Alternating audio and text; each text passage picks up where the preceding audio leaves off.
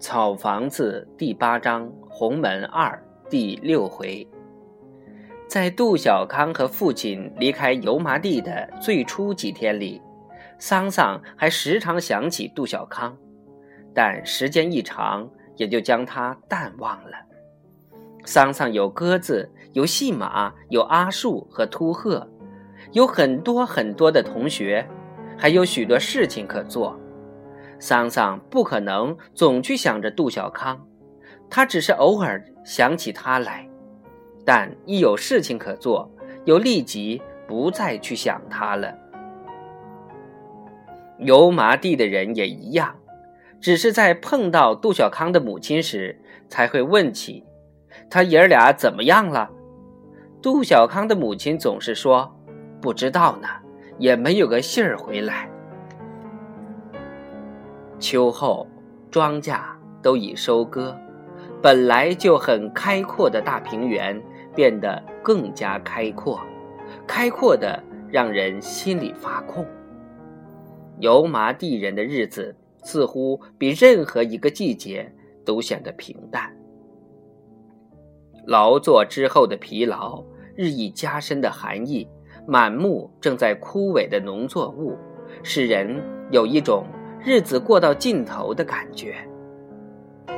桑桑生病了，他的脖子有点僵硬，并且时常隐隐约约的感到疼痛。母亲对父亲说了这个情况，但父亲似乎没有在意。母亲就带他去了地方上的小门诊室。医生摸了摸桑桑的脖子，说：“怕是有炎症。”就让桑桑打几天消炎针再说。这天，桑桑打完针往家走时，听到了一个传闻：杜雍和父子放鸭，不小心将鸭放进了人家的大鱼塘，把人家放养的小鱼苗都吃光了。鸭子与船统统被当地人扣留了。桑桑回家，把这一传闻告诉了母亲。母亲叹息了一声，杜家算是完了。桑桑天天去打针，几乎天天能听到那个传闻。他去过红门，但红门一直闭着。这传闻传了几天就不传了，好像是个谣言。桑桑心里又不再有杜小康。一有空就和阿树到收割了的庄稼地里疯狂的玩耍，要不就和戏马放羊去。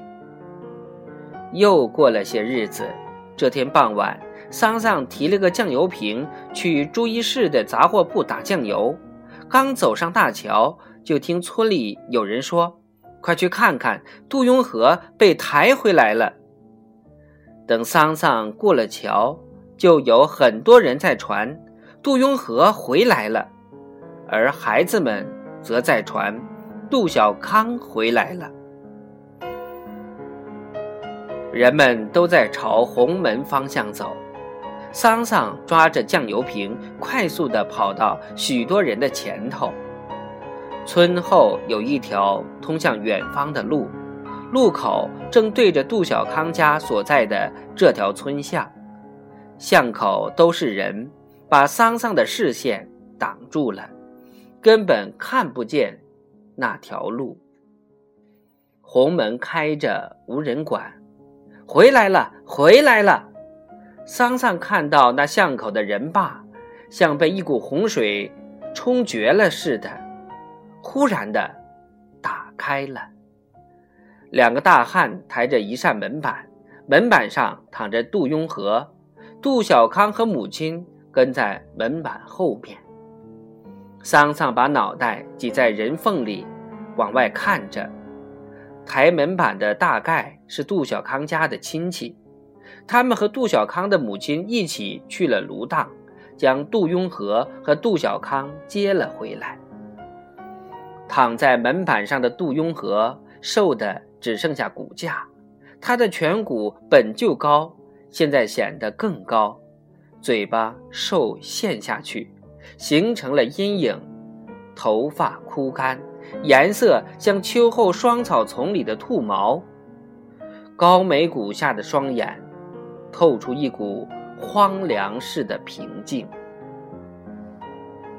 走在后面的杜小康好像又长高了，裤管显得很短，膝盖和屁股都有洞或裂口，衣服上缺了许多纽扣，袖口破了，飘着布条，头发很长，与杜雍和的头发一样枯干，却黑得发乌，脖子已多日不洗，黑乎乎的，面容清瘦。但一双眼睛却出奇的亮，并透出一种油麻地的任何一个孩子都不可能有的早熟。他双手抱着一只小小的柳篮，小心翼翼的，仿佛那只篮里装了什么脆弱而又贵重的东西。